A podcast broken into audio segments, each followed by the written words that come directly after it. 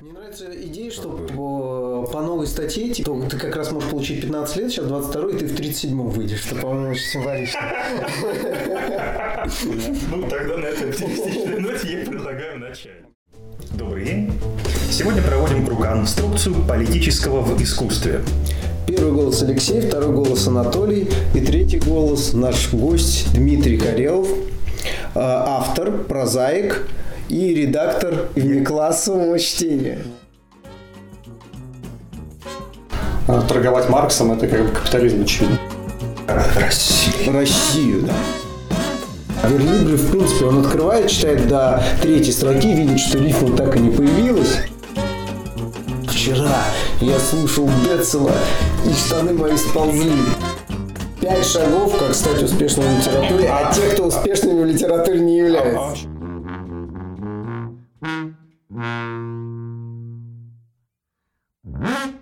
Искусство и политика, политическое в искусстве, искусственное в, в, в политике. Где граница? Как получается так, что э, сегодняшнее искусство, оно полностью оказывается поглощенным, захвачено ну, неким социальным высказыванием. То есть между социальным высказыванием и высказыванием э, на уровне искусства нет никакого различия. Это одно и то же. А, когда выходит Noise MC и выпускает свой новый э, крутейший трек, это, с одной стороны, жест искусства, но, с другой стороны, все искусство в этом треке полностью исчерпывается его социальным высказыванием на уровне содержания. Я даже здесь уточню, э, вот не только с Noise MC, но яркий пример был, когда был юбилей то ли смерти, то ли рождения, то ли очередного запоя Летова, ну, по-моему, в прошлом mm-hmm. году. А, выпустили альбом э, таких каверов на Летова где в том числе была песня Нойза «Все как у людей».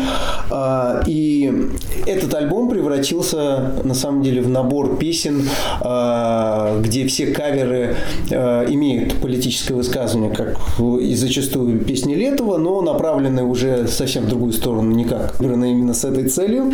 То есть очевидно, что там Ленинград, по-моему, перепевал «Винтовка – это праздник» в таком, то ли в джазовом, то ли в блюзовом стиле, я уже не помню. В этом есть ирония и, кстати, диспозиция тоже такой группы Ленинград на тот момент, когда они и нашим, и вашим. И мы это считываем так или иначе э, на уровне того, что это должно быть как-то определено. Мы не верим, что песня «Винтовка» – это праздник, ее кавер в таком виде может быть как-то не политически ангажирован. Даже если он не ангажирован, значит, значит это тоже политическая позиция. Так, а какие-то еще примеры, может, в кино или литературе приведем, чтобы меньше к Noise MC придалбываться? Да нет, просто был пример. Да.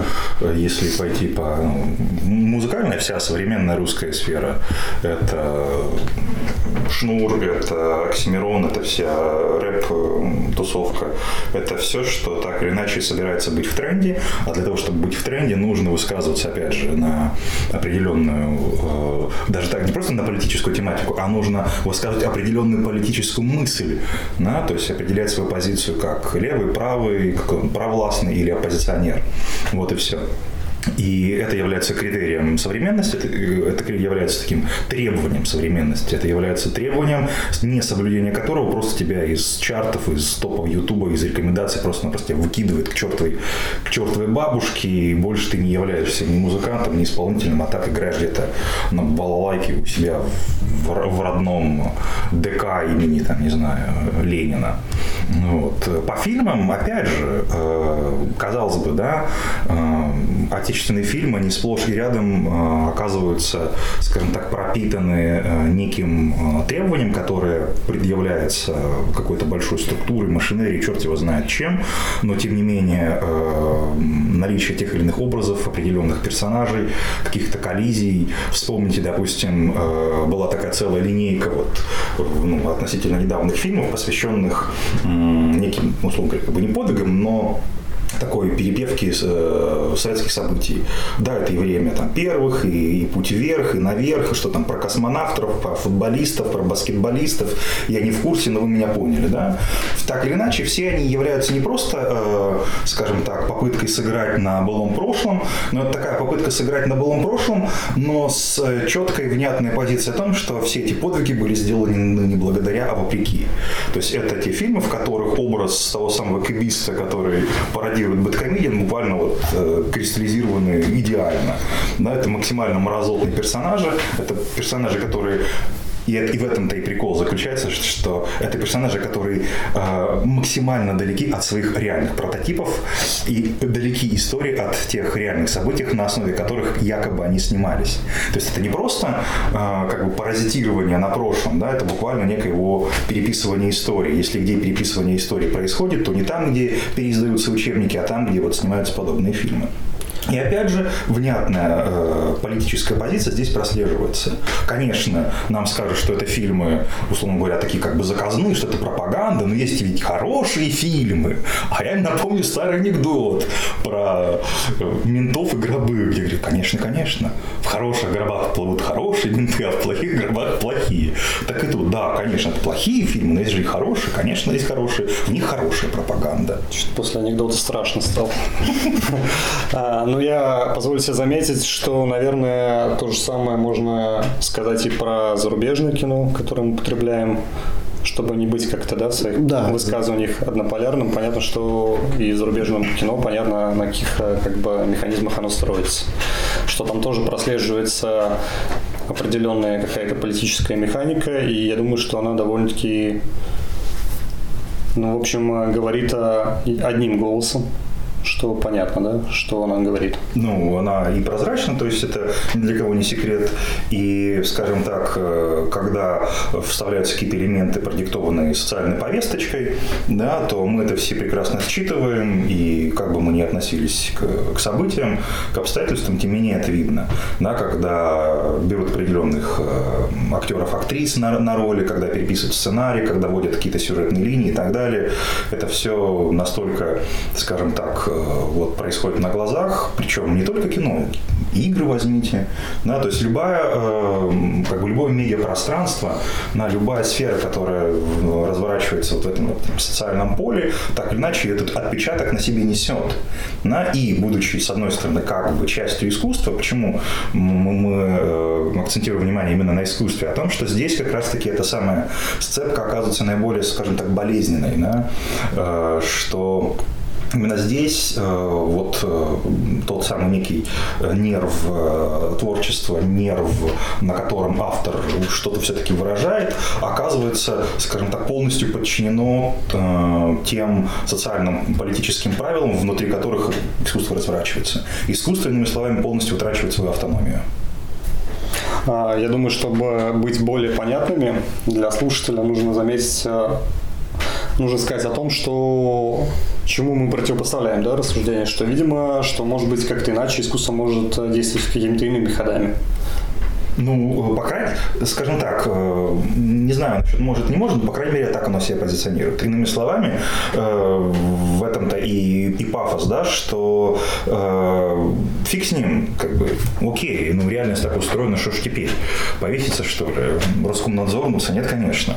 Проблема в том, что само искусство делает ставку на том, что оно как бы свободно, что оно независимо, что оно занимает определенную такую как бы специфическую, приоритетную Э, ну, позицию, которая позволяет искусству быть как бы ну, выше всего этого. Что она может от этого оторваться и сделать шаг куда-то туда, куда мы все обычные смертные просто ну, в силу своей смертности сделать шаг не можем.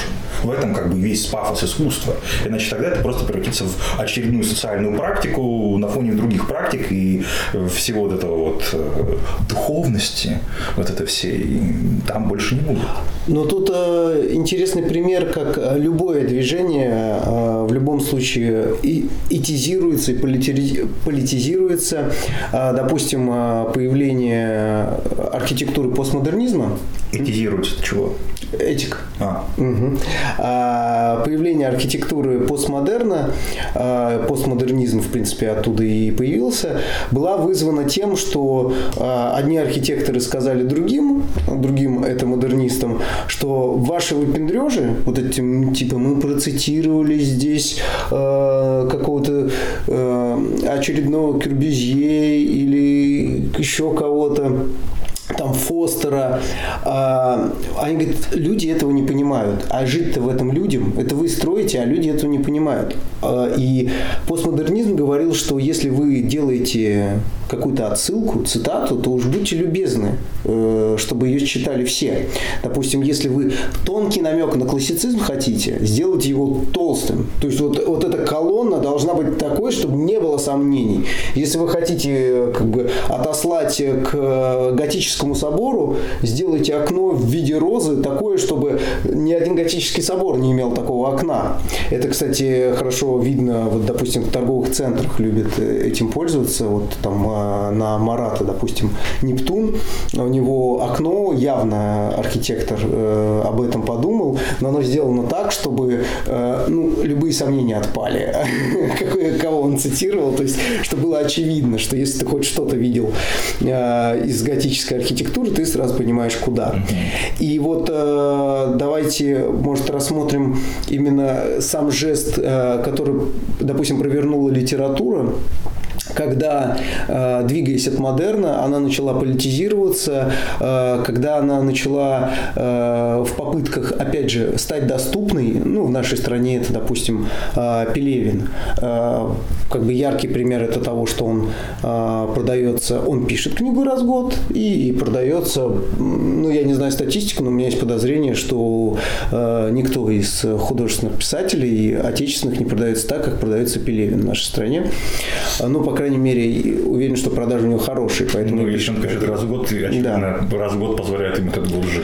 Вот, а, хорошо он продается. Бы, Пелевин в данном случае как а, пленник собственной ситуации, а, собственного стиля. Тот стиль, который был им создан, этот стиль скептицизма, критики и издевательства, юмора, причем, опять же, с таким подробным разжевыванием, с расчетом, что вот допустим, Чапаев и пустота, что если ты не знаешь э, буддизма, то тут как раз есть э, агент, агент это сам Чапаев, и он расскажет тебе э, что да как про этот буддизм и четко покажет, над чем смеяться. То есть сам образ, когда Чапаев достает свой пулемет, это оказывается палец Будды, на котором, согласно буддизму, Будда указывает, спрашивает, что это, и это исчезает, и когда они проводят этим пальцем все белые исчезают, то есть помимо, конечно, краткого просвещения в буддизм, мы видим еще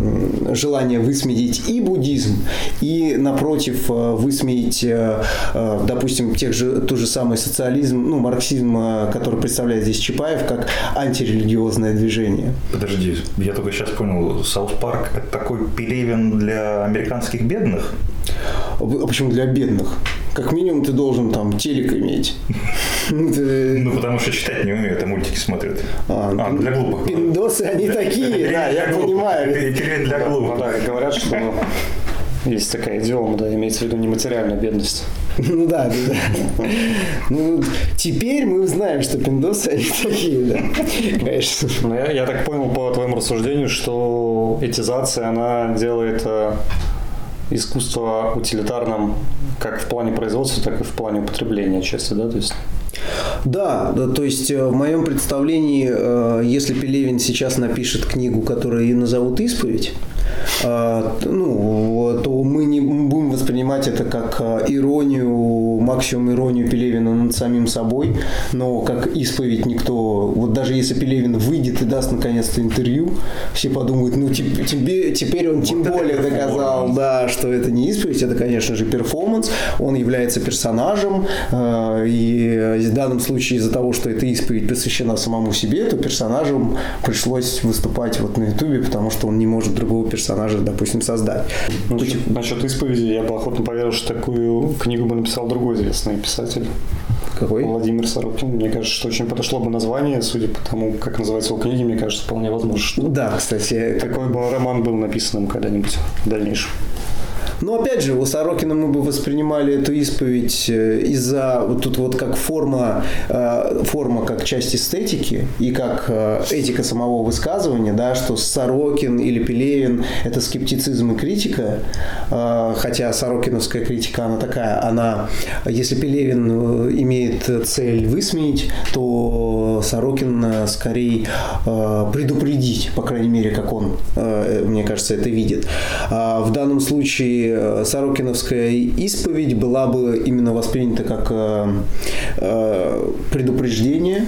Пророчество. Пророчество, да. То есть его форма, мы знаем его вот этот вот э, истерическую любовь к метафорам, когда как бы нужно все оплести в, обязательно в антиутопию. Это вот Сорокиновский, по крайней мере, все, что я читал у Сорокина, так или иначе должно происходить в антиутопичном мире, который является антиутопичным ровно настолько, насколько э, является, ну, допустим, э, предсказание какого-нибудь политолога относительно того, что будет через год, если мы так продолжим. Я не думаю, что это прям отличительная черта именно Сорокина, потому что сегодня все, что не утопично и не иронично, восприниматься не может. То есть, если ты э, создаешь какую-то как бы ну, утопию в смысле какого-то такого оптимистического взгляда на будущее, и если этот взгляд не подвергается какой-то иронии и высмеиванию, то это никак не работает. Ну, тут можно оспорить. Вот, э, допустим, э, если рассмотреть современную литературу, опять же, пока отечественную. Э, ну, расскажи про исповедь Проханова.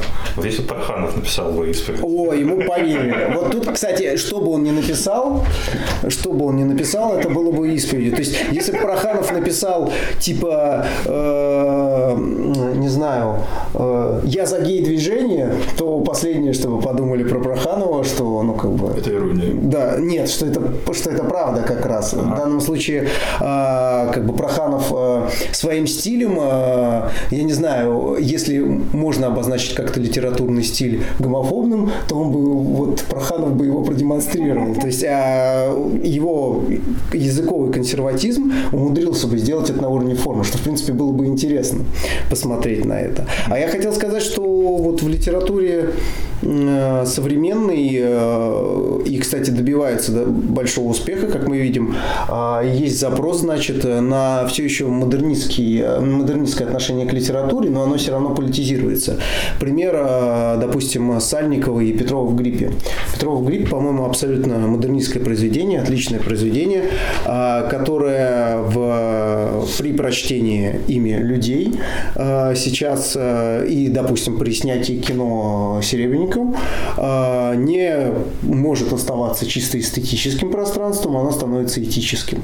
То есть э, оно становится э, в чьих-то глазах какого-то читателя критикой э, Советского Союза, потому что там есть воспоминаний достаточно много, какими-то напротив критикой современного, а тем, кому не нравилось ни первое, ни второе, очевидно, что весь этот роман посвящен связи между первым и вторым как критики. Я читал. Я читал роман Петрова в гриппе, причем читал этот роман как какой-то антипелевина роман. Угу. А, то есть объясню почему. Потому что Пелевина, как ты правильно заметил, он высмеивает, этим смехом он разрушает описываемое. Получается в итоге пустота каждый раз. То есть, э, как правило, там такой механизм, что главный герой, протагонист идет по каким-то ступеням инициации, приходит на самый верх этой пирамиды и видит, что там пустота. Ну, насколько я читал не все романы, к сожалению или к счастью, к счастью но а, замечаю, что там вот, как правило, действует такая структура. У при этом главный персонаж э, у Пелевина большую часть книги не понимает, что происходит, и пытается это понять, как-то объять этот хаос окружающий. В итоге он видит, что все-таки его не, не объять.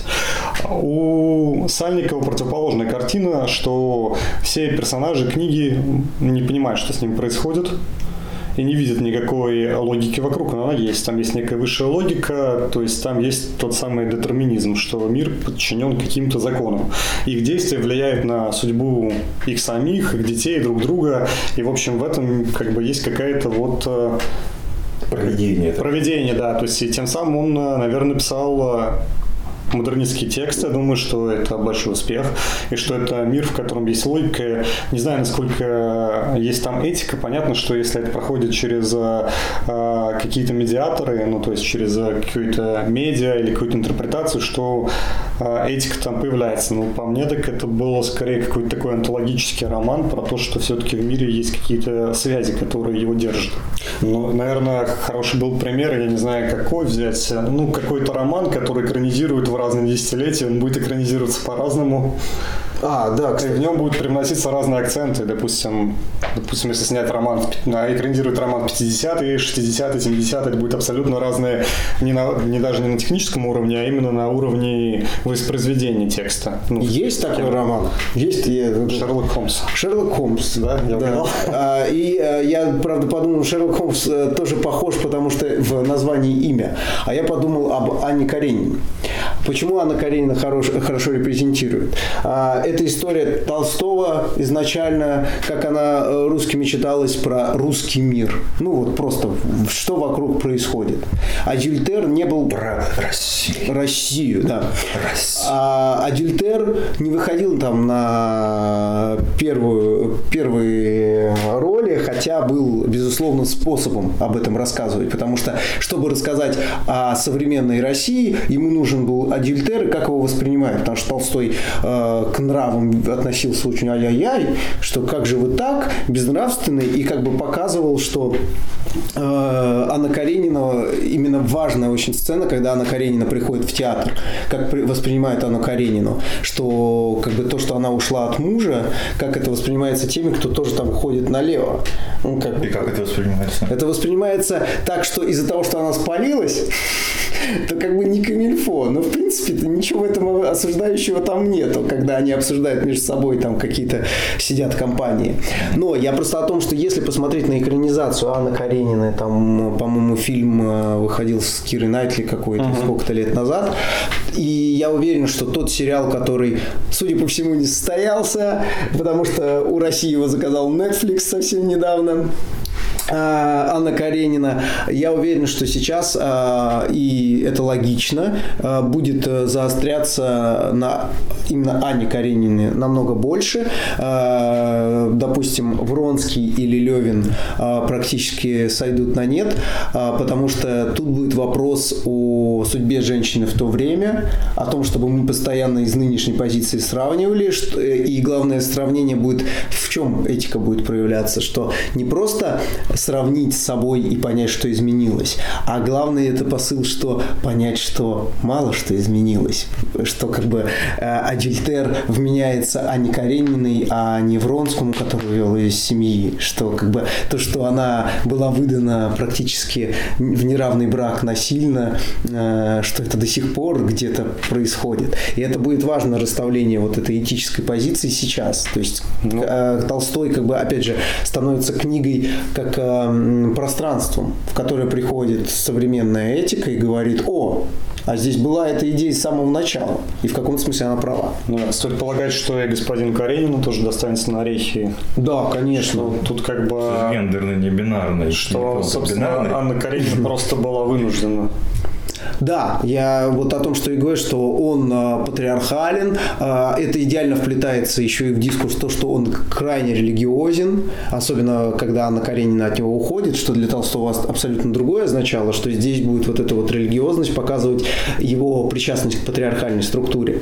Э, тут я больше, конечно, предполагаю, но я уверен, что если провести э, эмпирическим путем тест, если провести очную ставку меня и там сериалы или фильмы с Кирой Найтли, я окажусь прав. Ну, конечно, ты прав. Ну да. И, собственно, какие могут быть претензии к этизации, к политическому искусству?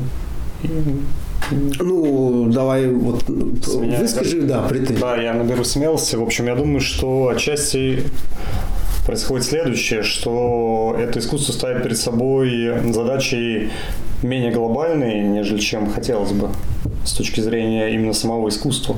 То есть вместо поиска какой-то новой формы, нового языка или усложнения какого-то, ну, как бы поиска новых возможностей, оно занимается решением каких-то злободневных задач.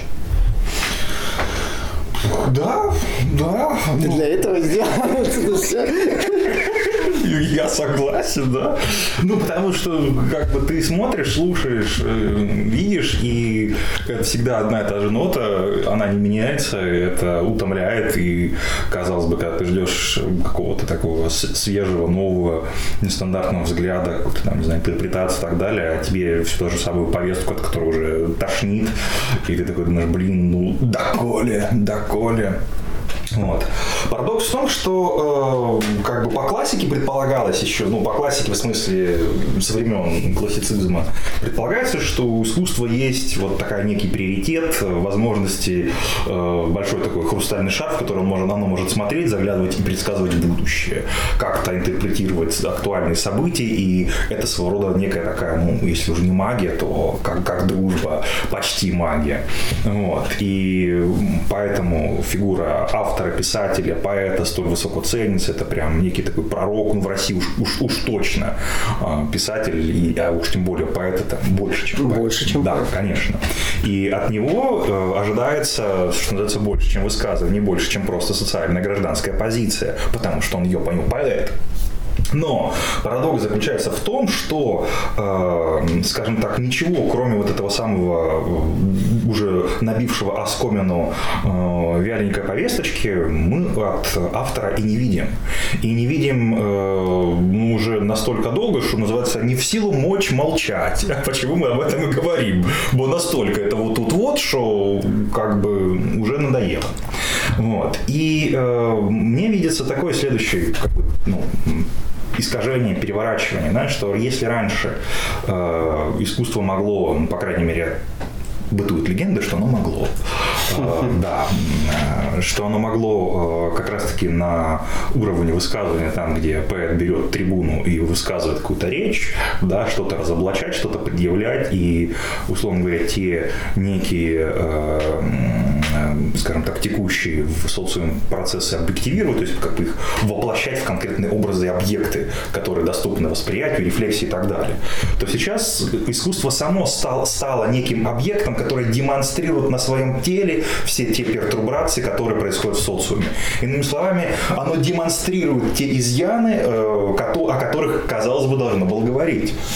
То есть э, весь смысл, э, допустим, ну не знаю, чего там, фильма Серебренникова или там какого-нибудь очередного высказывания, не в том, что не в его содержании, где оно пытается нас научить, что такое хорошо, что такое плохо, э, какой Путин молодец или какой он не молодец, неважно. А там, где оно демонстрирует всю свою пропитанность, всю свою заангажированность, всю свою, скажем так, несвободу в воспроизведении даже там, где, казалось бы, как Шнуров приходит к Урганту на телешоу, шоу, весь такой модный, э, дядюшка хипстерок, бывший алкоголик, и ты такой думаешь, подождите-ка, а где тот Шнуров, который пел «Никого не жалко, никого»? А нету его, все как бы. И он честен, и он не переобулся. Как бы дело не в том, что он такой плохой, он изменился. Нет. Он демонстрирует ту самую э, как бы проблему, что искусство абсолютно как бы поглощено, оно превратилось в такой очередной аппарат, и все. Мне кажется, да, прости, да, я вырежу. А, я хотел сказать про то, что ты прям с языка снял. Я буквально несколько дней последних размышлял про демонстрирование, про демонстрацию именно в каких-то метафорах э, парада и индивидуального протеста единичного, да, или протеста, допустим, какой-то небольшой группы людей. А, и кажется, что эти вещи объединяют как раз демонстрация, то, что ты выходишь а, и демонстрируешь это случайным каким-то прохожим, зрителям, да, случайным. А, вот. Ну, в чем разница? Разница в том, что у парада за ним стоит какая-то монолитность и весомость а, какого-то большинства, то есть когда он идет. Как это организовано? с бряцанием оружия, а индивидуального э, протеста у него другой совершенно, мне кажется, шарм. Это шарм какой-то честности вопреки. Вот, когда один говорит вопреки каким-то страхам своим, и противостоит как бы авторитарному, авторитетному мнению большинства. А, но, допустим, мы не будем говорить про вот нынешнюю ситуацию, но просто допустим, что может ли быть так, что большинство, подавляющее большинство против какого-то ну, положения, в котором находится страна, допустим, или общество. И тогда, собственно, не является ли тогда этот индивидуальный протест, не сближается ли он с парадом таким образом? А, тут э, на, на то расчет, что, как мне представляется, индивидуальный протест может существовать только в мире, где существуют парады и существуют толпы. То есть э, индивидуальный протест с самого начала это такое доказательство через отрицание. Ну, то типа есть... их, а им позволяют ходить, их много, но нас таких по одному, типа бесконечно больше. То есть индивидуальный процесс, э, протест это вот, если на уровне семантики рассматривать, это э, знак. То есть э, человек становится знаком того, что каждый там, второй условно такой же человек. И в этом и посыл, что если индивидуальный протест э, превратится в протест 100, то весь посыл пропадает. Потому что мы сразу говорим, да что, типа на сотни мы не можем делить, и всего 100 собралось. А когда он один, это он один вышел, ни, ни с кем не договаривался, и в этом и посыл, да, что в, том, в тот момент, когда в другом месте могут идти парадом, э, вот этим стройным, и причем с под музыку или там с высказываниями, как особенно в начале 20 века с лозунгами, то в то же время индивидуальный протест в большинстве случаев э, молчалив. В том плане, что там есть табличка, на этом и заканчивается. То есть он даже не обладает голосом, он именно растворяется целиком в своей роли знака. Ну, по-моему, здесь как бы такая а, логика обратная, что, дескать, э, на параде там, тысяча, сотня, там, десятки тысяч, но это все как бы в, эти, в этих пределах оно ограничивается. Но это как некая собранная, выгнанная толпа. А вот этот один, он символизирует одним самим собой вот ту самую некую молчаливую массу, которая гораздо больше сотни, десятков, там, тысячи в параде. Вот, потому что он есть тот некий голос, который э, все остальные боятся как бы, озвучить. Он является их таким, знаешь, как э, Э, ну, по сути дела, когда в политической партии, где депутат является представителем голоса народа, так и тут он один является представителем вот той молчаливой массы. А, я немножко позволю себе уточнить. Я как бы, когда говорил про протест, имел в виду, что в первую очередь думал, наверное, про протест э, искусства романтизма, да, эпохи, когда он был ярко выражен индивидуален. То есть это конфликт личности сильный и общества, э, вот.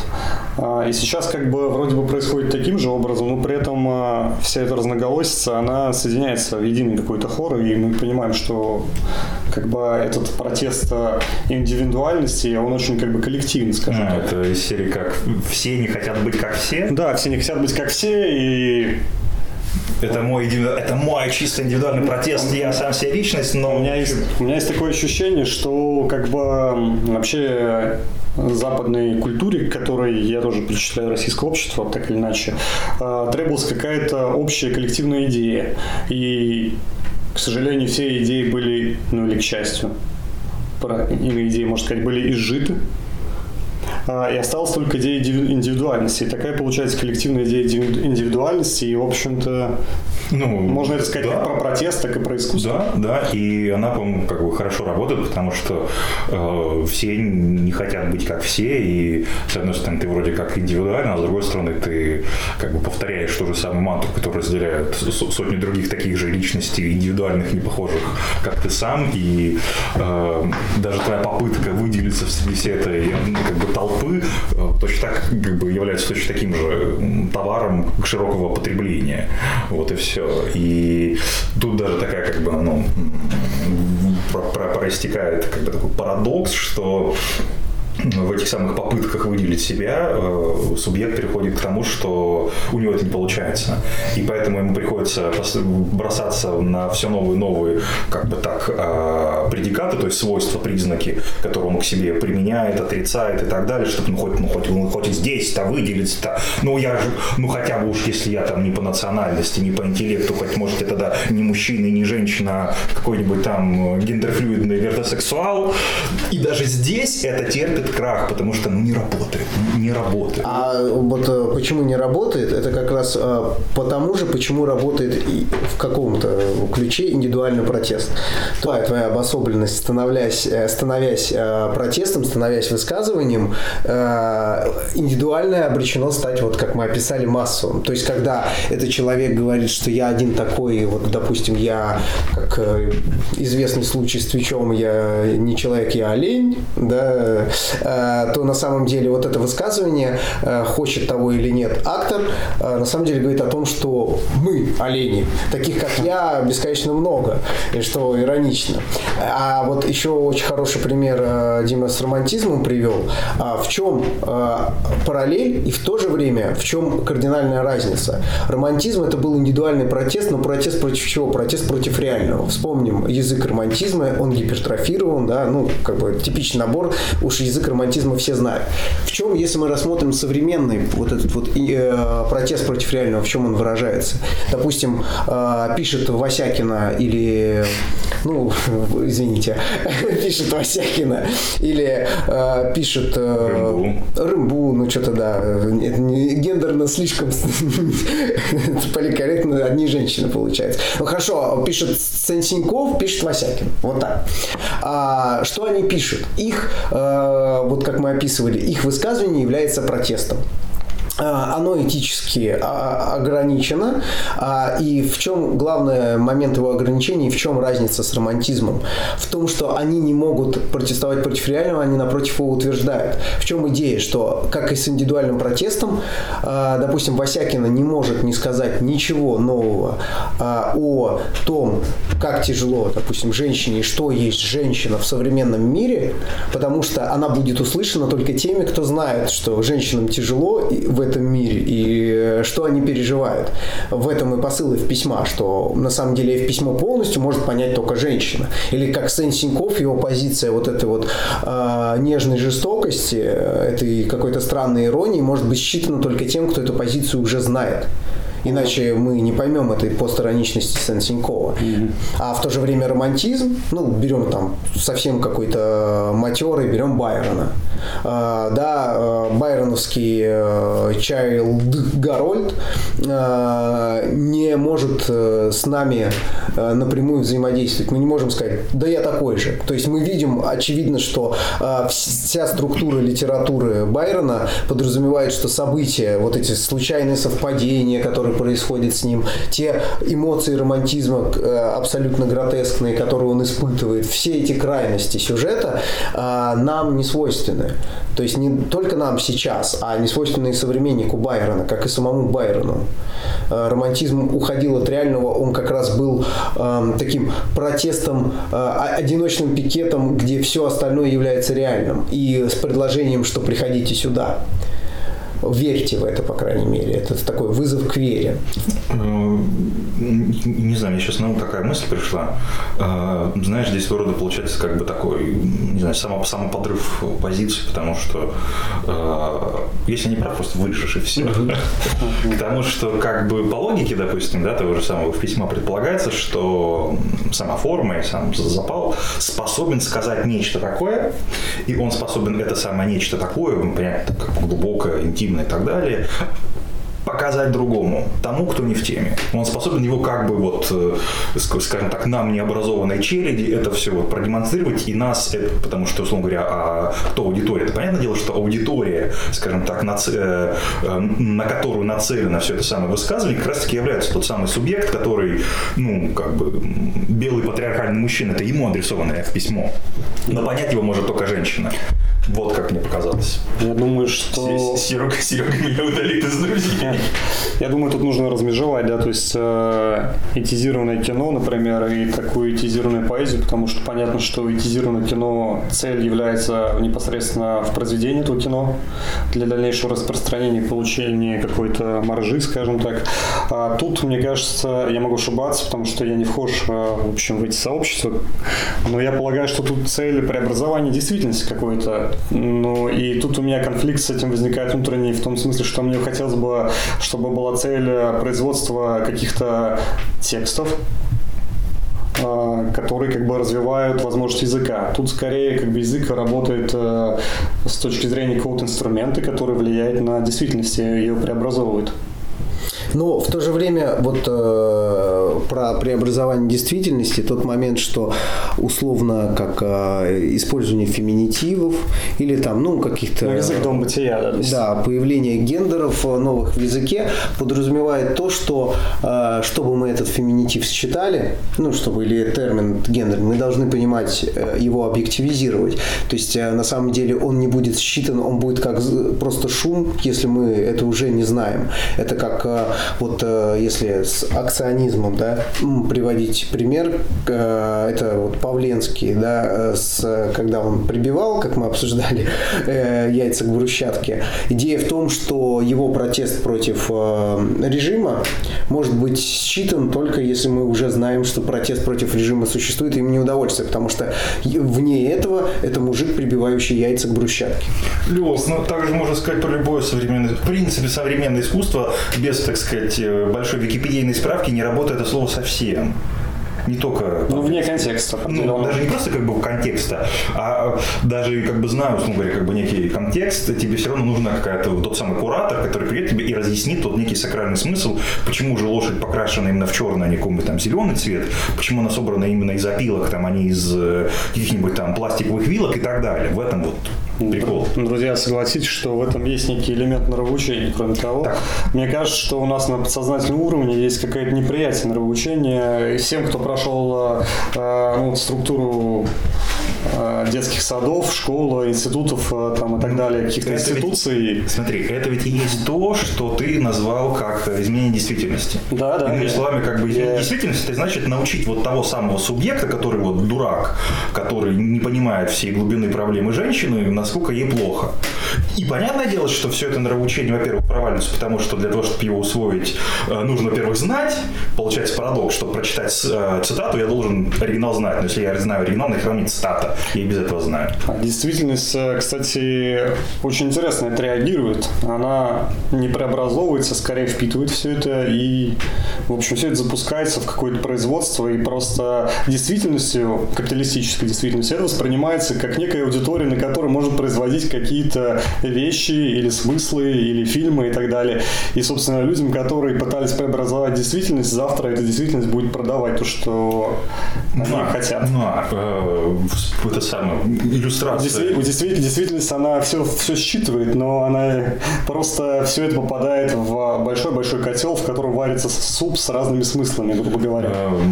Иллюстрацией твоего тезиса является, по-моему, как- какая там, вторая серия первого сезона «Черного зеркала». Если помнишь, э, про негра, который вышел, там, угрожал себе, а потом это превратилось в отдельное шоу, где негр угрожает себе. И в этом-то весь, э, ну, как бы, э, вся печальная ситуация, что, во-первых, сам протест, сам, сама цель кого-то что-то научить и что-то изменить, она, во-первых, сама превращается в некий товар, и вот этот свой подрывной смысл она тут же теряет.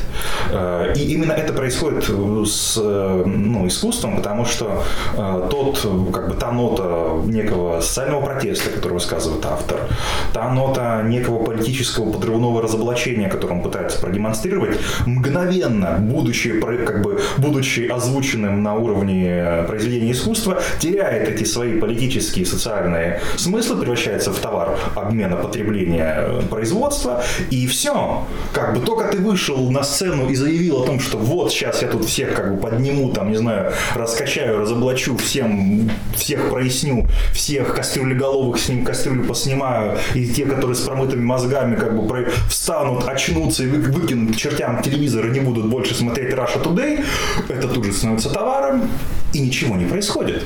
Ну или просто это добавляется в какой-то старый товар, и он дорожает за счет этого, потому что сумка с определенной надписью дороже, чем сумка без Да, этой надписи. да. Грубо говоря, это то, что называется прибавочная стоимость, при этом затраты никакие практически. Даже больше. Это получается хитрая маркета- э, маркетология в чем?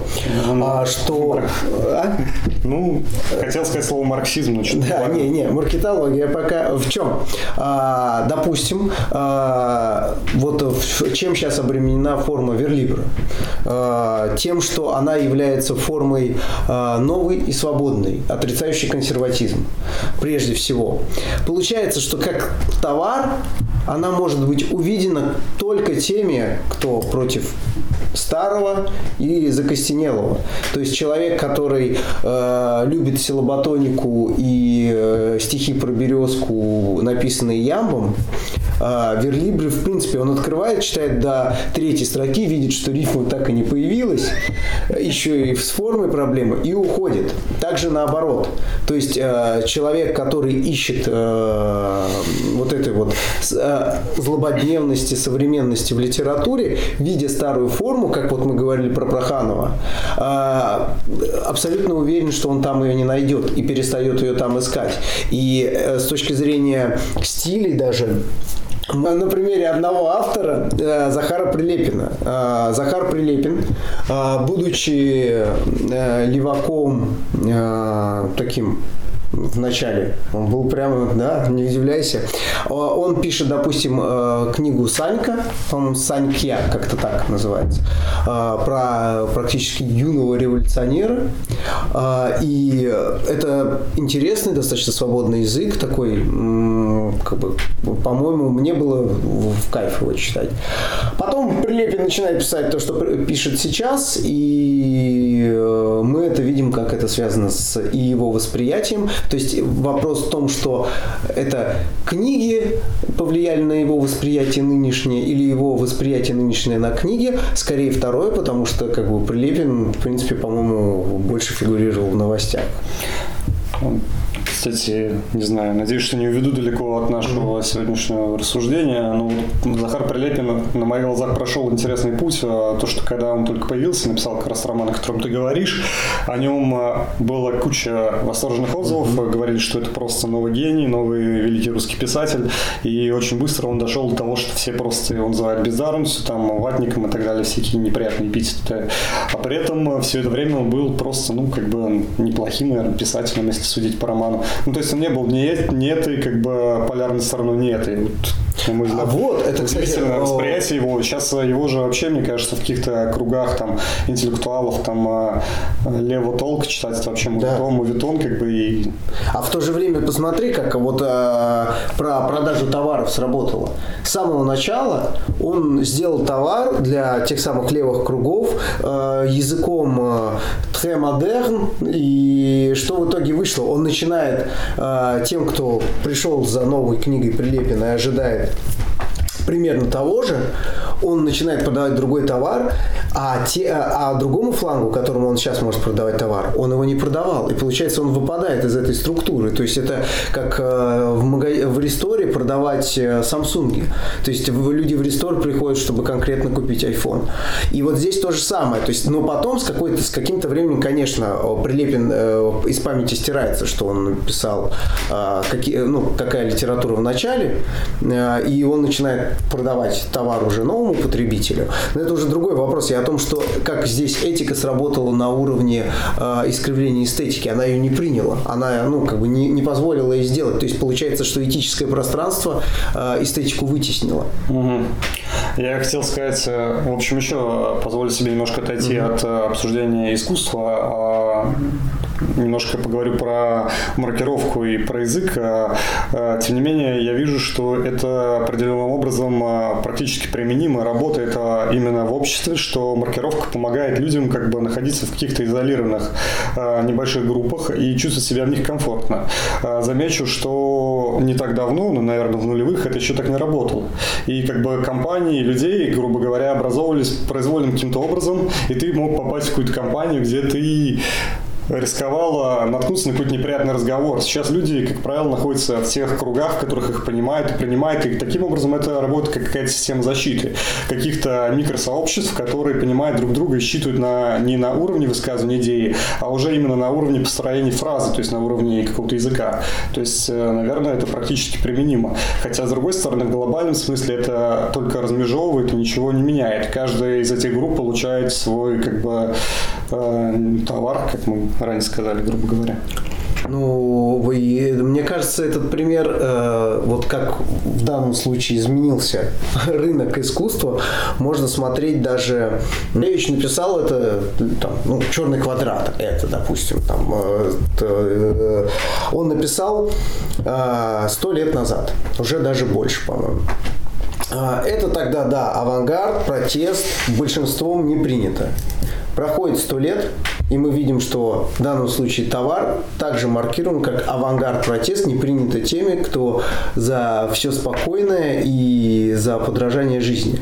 Хотя мы видим, что как бы живопись двинулась намного дальше, то есть с супрематизмом все понятно, и уже вызова никакого нету, но по-прежнему остается этот вызов, и то, что, э, допустим, э, супрематические картины висят э, Малевича в Русском музее, и там же ты можешь посмотреть картины народников, ты как бы можешь четко понять, что тот, кто э, подходит к картине народ, народников и восхищается, именно говорит, вот это искусство, оно похоже на жизнь, и потом идет к Малевичу, вот подобного чувства не будет испытывать. Если вы уверены, что вы за все искусство в принципе, то нет, обычно это как бы ты выбираешь, э, ну нельзя жрать все.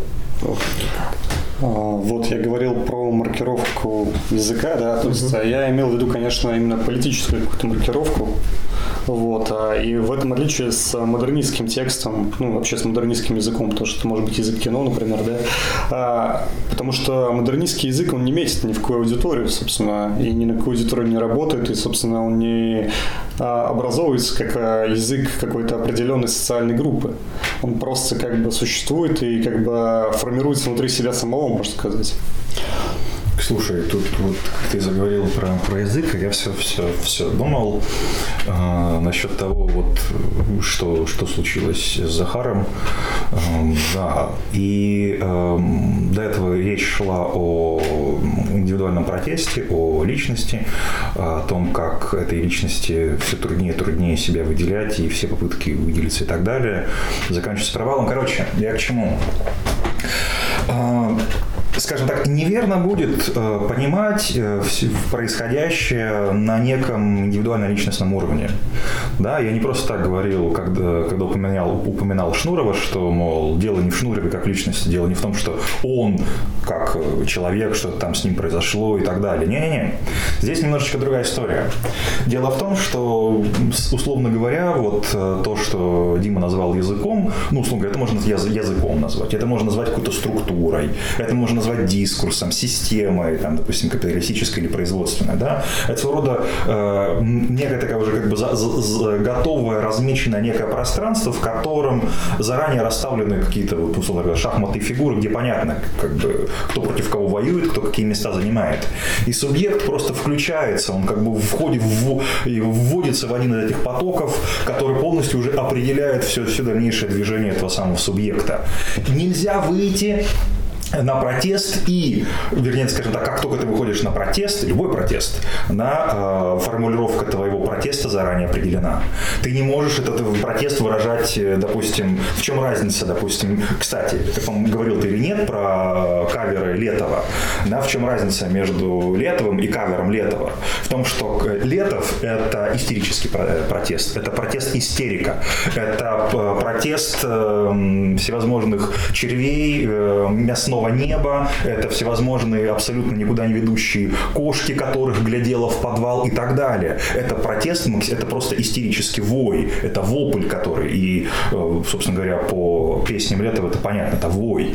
Но как только этот вой, который был вчера был возможен, сегодня это превращается уже в, абсолютно постную пасту, которую поют под джаз, и она превращается уже в конкретную, определенную, э, в определенное русло либерального оппозиционного оппозиционного протеста. Это понятно. Все, никакой истерики здесь нет. Э, машина полностью эту, этот э, индивидуальный и личностный летовский как бы жест, она просто съела, опробировала, переживала и выплюнула. И то же самое происходит вот э, с, в, со современным искусством, что современным, в смысле как с авриском, а с искусством сегодня, да, что оно оказывается полностью вот этими потоками съедено. Как только ты делаешь жест, как только ты открываешь э, тетрадку, начинаешь писать стихи, да, тут же система силоботоники тебя, тебя съедает, и ты вынужден писать про березки. Только ты начинаешь отказываться от рифмы, от, от строк и так далее, все, тут же верлибр тебя съедает, и ты вновь оказываешься зажатый вот в тисках э, этих самых уже готовых, не тобой выдуманных и не тобой прописанных форм. И сколько бы ты утверждал, что это мое высказывание, это мой жест, мой протест, протест он не твой, он не, не тобой придуманный и даже не тобой сделанный. И в этом э, печальное, бедственное положение, ну, как бы, которое мы обнаруживаем человека сегодня, искусство, что как бы искусство, казалось бы, то есть тем, тем пространством, где вот этот самый жест можно сделать, а окажется, что не можно сделать. Тут э, просто пример, который мне в голову пришел, недостаточно лицеприятный из-за ассоциаций, но мы приведем пример сжигания книг, ну или картин. А, но в данном случае, если в определенных местах это происходило как бы а, тотально, в буквальном смысле, что одни и те же книги кидают в костер, одни и те же оставляют э, для будущего а, там, очередной, допустим, третий по счету империи. Но как это происходит сейчас? В каждом, условно, в каждом дворе сжигают книги, но двор, который не любит первый двор, те книги, которые тот сжигает, он их и читает. То есть это как раз лучший способ э, продать товар, что если, ну, условно, э, либерал э, с, сейчас выйдет и сожжет, э, не знаю, вот того же книгу, а, ну Ильина, да, что, в принципе, у него есть на это все основания, то в тот момент, когда э, Ильина сожгли либералы, консерваторы поймут, что да, Ильин нормальная тема. И как бы надо читать Ильина. Не на, ну, как бы, я, я даже не знаю, как это по-хорошему сказать. Э, возможно, Ильина... Стоит попробовать. Да, да, да. Но я абсолютно, абсолютно не солидаризируюсь с вымышленной позицией. Ну, ну, в общем-то, да. То есть выделиться получается, получается, получается у нас за счет э, потребления какого-то. Да, кстати. Комментариев э, на маркетплейс. Да, и... Понравился ли нам товар. Кстати, вот да, прям... Мы так часто говорим слово товар, что, наверное, человек, который включил на середине, может подумать, что это какие-то бизнес-курсы. По-своему, да. Если он задонатит, то мы типа, сделаем бизнес-курс. Мне кажется, мы сами, не желая, учим продавать. Пять шагов, как стать успешным в литературе, а те, кто успешными в литературе не являются. А вообще ничего не надо, получается просто же за тебя продуманная посыл, форма и так далее. Соответственно, ну, тебе остается только деревья немножко посадить где-нибудь в парке, рассказать и пофотографироваться, как ты вот их сажаешь. Прям, смотрите, а не оказывается ли, ли то, что э, сейчас фигурирует как такая, как феномен токсичности, это есть буквально самое то самое столкновение двух дворов по сути дела. Да, ну конечно. То есть, ну, как бы токсичность, опять же, да, она оказывается не, не каким-то э, психическим, интерпсихическим, то есть как бы сугубо психическим там свойством, э, каким-то там признаком личности и так далее, да, а является именно как раз-таки феноменом, который возникает только тогда, когда вот эта вот самая сегрегация на эти дворы, ну, да, которые да. и возникает. Так и есть. То, что ну, фактически границы твоей личности грубо нарушаются, ну, при этом как это происходит? При грубой нестыковке.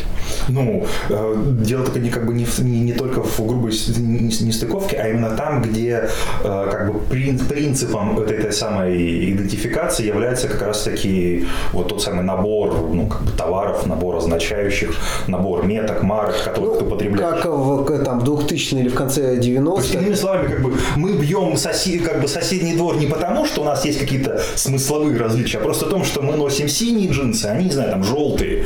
Вот и все. Да нет, ну просто я говорю, как в конце 90-х, э, в начале 2000-х, допустим, там панки, скинхеды, рэперы, а, им нужно было выделиться, а, то есть у них отличалось все принципиально. Их политические взгляды, их социальные взгляды, их одежда, их музыка, то есть а, они не могли пересекаться. То есть, условно, панк не мог признаться другому панку, что а вчера я слушал Децела, и штаны мои сползли увезли. Ну, то есть, как бы для него это было бы критично, его бы отторгли. Слушай, ну, как ни странно, я очень часто встречал такие случаи, что эти люди пересекаются в одной компании, как-то на других каких-то, и на уровне языка они друг друга гораздо лучше понимали, чем, например, сейчас люди, которые будут представлять полярно разные взгляды политические, например. И этих людей мы уже навряд ли увидим в одной компании, потому что они обезопасят себя и делают все, чтобы в общество друг другу не попасть. Потому что эта логика как бы сегрегации ну, идет на, на усиление. Я просто как Извини, что перебил. Не, я просто хотел сказать, что как раз вот то, что ты сказал, это очень хороший пример, почему так изменилось. Что комичный э, как бы сравнение там рэпера, панка, а, они э, имеют вот означающее присутствует на визуальном уровне. Их различие уже высказано на визуальном музык, там, предпочтении музыки, и поэтому требование на различие вот этом социальном э, не вменяется настолько. То есть, ну окей, ну типа они могут вместе бухнуть. А вот э, с, здесь, когда является это, да, только социальным высказыванием, и одеты-то они одинаково, и музыку слушают одинаково, то значит социальные высказывания они не могут сойтись. В этом место различия. Ну да, правильно, я согласен, то, что тут э, как бы конфликт протекает на разных уровнях, там на уровне как бы внешнего вида, грубо говоря, а тут как бы на уровне языка возникает как бы размежевание какое-то. А на уровне языка, мне кажется, все гораздо сложнее. Да, конечно. И э, этот пример, что типа не, не сказать лишнего в, там в одной компании, как, допустим, любой там а, есть компании свой определенный язык, да, и с помощью этого языка э, система свой-чужой работает. И, э, допустим, не сказать что-то чужеродное, это именно причина, точнее не причина, а такой а, маркер того, что язык стал ну, важнейшим. Вот эта структура внутренняя языковая. Я, а я просто маленькую ремарку. Мне кажется, для любого человека так приятно иногда сказать лишнего. Ну, конечно, приятно. И, в принципе, на этом я бы этику устраивал. Смотри, меня сейчас такой вопрос тогда поставим. Окей, хорошо, вот оно различие, вот оно как бы э, водораздел, отделяющих одних от других. Окей, но ведь, э, как и в случае различия между панками там, и рэперами, у которых были какие-то, условно говоря, как вот эти фундаментальные идеологические смысловые различия, которые вот топили за совершенно разный образ жизни, за совершенно разные ценности и так далее. Вопрос. А в нынешнее время, где есть этот водораздел, содержание различия имеет значение? Или это просто чисто такой как бы условный формальный маркер единица ноль, который нужен только для того, чтобы различить одного от другого? Я полагаю, что я полагаю, что каждый остается при этом самим собой, и как бы тут э, какой-то индивидуализм, он превыше всех этих различий. Ну, это понятно. Я, я к тому, что как бы само, сама ось, на котором пролегает, пролегает различие, оно имеет содержание или это просто чисто, ну так, так получилась судьба? Ну, потому что, смотрите, как бы, э, я к чему? Э, у нас получается следующая история. Да, у нас есть эти самые как бы системы, каналы, журнала, которые поглощают э, или в которые мы вляпываемся и уж, уж коли вляпались, то идем до конца. Парадокс только в том, что, допустим, э, ну, как бы, допустим, сейчас, да, э, вариантов всего два. И эти варианты, будучи системными, заранее прописаны, заранее и прописаны не нами, и, в общем, как бы ничего с этим поделать нельзя.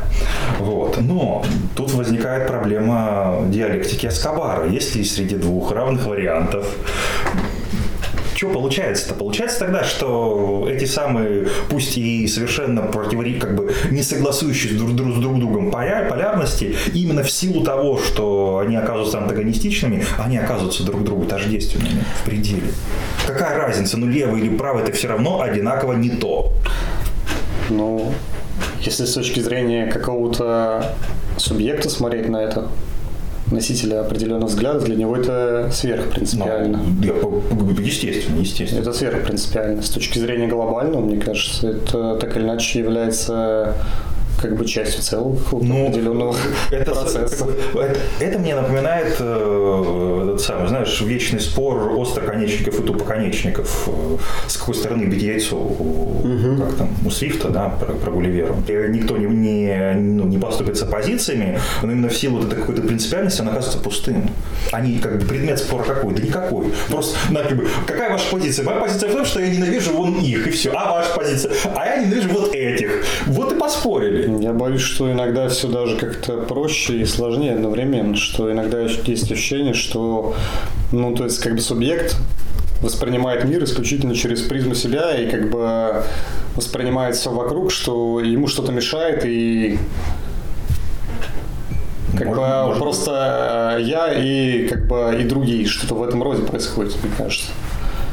Опять же, кстати... И идеология, она подстраивается просто под оправдание каких-то процессов, которые происходят неприятные или приятные с тобой. Вот если вернуться к искусству и схватиться, опять же, за то, что мы говорили ранее, и вот рассказанное «я» и другие, mm-hmm. да, то в чем проявляется? Вот мы говорили, что такое индивидуальный протест. Что индивидуальный протест – это как раз «я» и другие. Но а, вот этих «я» бесконечное множество. Других ну, да, мы да. знаем какое количество. То же самое, вот если подумать, а, происходит с искусством даже на уровне формы. А, любая форма, которая сейчас а, ну, появляется в любом, опять же, искусстве, допустим, в живописи, допустим, это, я не знаю, сейчас там какой-то такой неоренессанс, ну, с точки зрения содержания и стиля это будет точно такая же конструкция. Это будет я и другие, потому что другие не неоренессанс. Но как бы то, что ты пишешь картину, это значит, что существуешь ты в неоренессансе и зрители, которых, как бы, когда ты пишешь, подразумевается, что каждый раз этого я будет набираться бесконечное множество. Это такое накопительство. То есть еще один найдет в этом что-то свое, еще один найдет в этом что-то свое. И вот это вот как раз, что получается позиция этики и эстетики, где она пересекается, что есть я как высказывание мое в плане формы, а есть другие. И вот это вот другие, их всегда видно. То есть ты как бы в этом и протест, что оно как бы я, оно невычислимо. То есть где, э, сколько еще таких?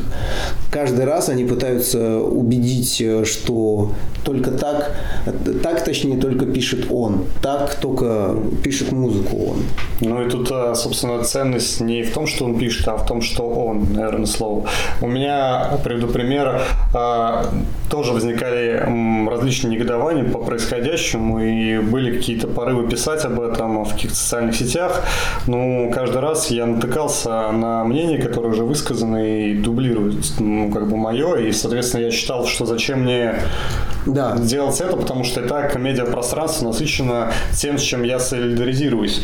А, я полагаю, что иной субъект полагает, что важно высказаться, потому что именно он это высказывает, и, соответственно, я думаю, что а, произведение искусства, оно гораздо менее важно нежели чем субъект, который его производит. Как бы идет субъ... ну, как бы именно акцент на субъекте.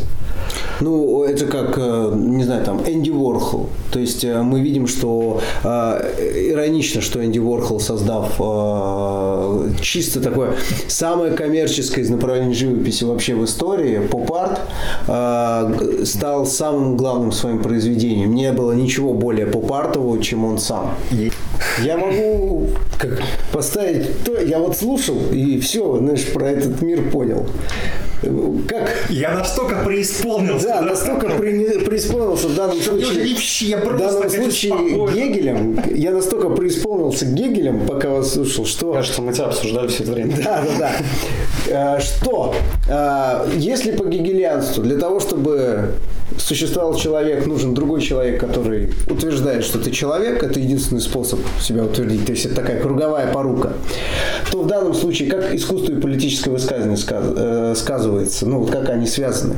Чтобы тебя призна... чтобы твое политическое высказывание признали, а значит и признали тебя как писателя, тебе нужен кто-то, кто имеет подобное же политическое высказывание, а в большинстве случаев, как мы видим с нынешней литературой, и тоже является писателем. То есть это стало внутренним продуктом, что типа ты потребляй меня, как я потребляю тебя. И тогда мы будем оба существовать. Ну да, типа того. И как бы продолжает рассуждение есть такое ощущение, что попытка написать какой-то текст, выходящий за пределы всего этого, который является каким-то произведением искусства, замкнутым на, саму, на самом себе и не стремящимся к этому метатексту, это воспринимается как некий акт фашизма чуть ли, что вот пытается... Так, э, это потому что как раз э, нету того, кто при, э, из, без политического высказывания, получается, нет того другого, который внутри этого политического высказывания при, воспримет его. То есть ты оказываешься в вакууме. Ты кричишь, у меня есть искусство, а никто его не готов воспринимать, потому что они искусство готовы воспринимать только политизированным. То есть здесь получается писатель и, э, писатель и политика настолько плотно сплелись, что тебя должен признавать писатель-политик, чтобы быть писателем-политиком как бы выпадая из одного, ты выпадаешь автоматом из двух. Не обязательно, но зачастую это происходит. А если, кстати, произведение, что тоже можно э, посмотреть на, допустим, том же примере Сальникова, как современном, или на примере, там, если иностранный, то Кнаусгора и, я уж извиняюсь за название книги «Моя борьба», но это абсолютно, знаешь, э, как бы не связано, по-моему. А, вот а, на примере этих двух книг, которые являются чисто модернистскими, по-моему, что момент, что их качество, ну, для меня, по крайней мере, безусловно, но из-за того, что сейчас как бы искусство э, склоняется всегда к политизированности, его ею награждают, чтобы воспринимать искусство. То есть, чтобы признать в нем писателя, нужно признать в нем хоть какого-то политика, как-то его вычертить.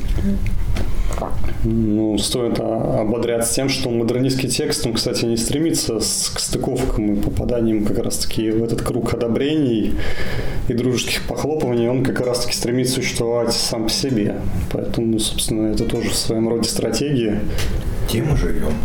А, и как это, напоследок, единственный выход, который мы видим, получается, это что модернистских писателей-то хватает, модернистских читателей нема. Ну, тяжело быть читателем, когда ты писатель. Как в анекдоте про Чукчу есть анекдоты, или есть такая типа тема про то, что в современном мире все станут художниками, да?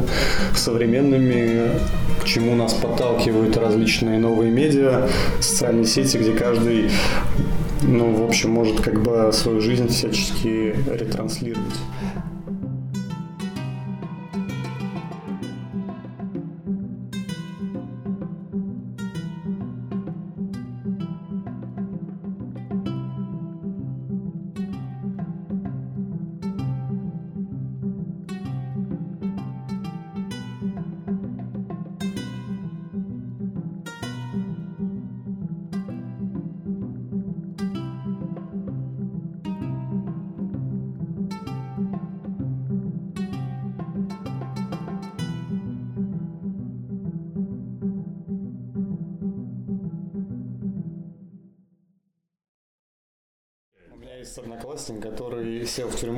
За распространение наркотиков, он где-то три года назад.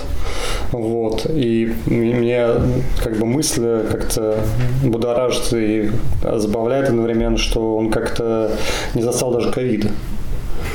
Представляете, он, а, а его вот выпускают, вот мы, мне, я через косвенные источники узнал о том, что вот его по УДО скоро выпустят, и он придет и просто охереет, мне кажется. То есть он не то, что ковид, если бы он даже бы вот вышел бы чуть раньше, он бы просто охерел, а теперь он просто выйдет в какую-то совершенно другую реальность. Ну да. И у меня типа уже знакомые, которые из этой компании гопники. Начальник, теперь... куда дверь ведет? Где параллельность? Не, ну, а он выйдет, он выйдет, зайдет куда-нибудь без маски. Представь, ты там, да, выходишь куда-то. У тебя маски нет. Выходишь, а тебе чувак в маске В общем, а, и чем дольше он не выходит, потому что УДО это такое кавкианская, насколько я знаю, процедура, тем больше он, его да. ждет удивления разных. Потому что он может выйти совершенно в какую-то реальность, которую он Хотя я не знаю, может, его тюрьма как-то подготовила к более такому как, обществу. Ну, в каком-то смысле, я думаю, мне кажется, к сожалению, она... Он не заметит, что он вышел. Да, да, мне кажется, она намного... Это я вырежу. Иначе как раз в 37-м выйдем мы.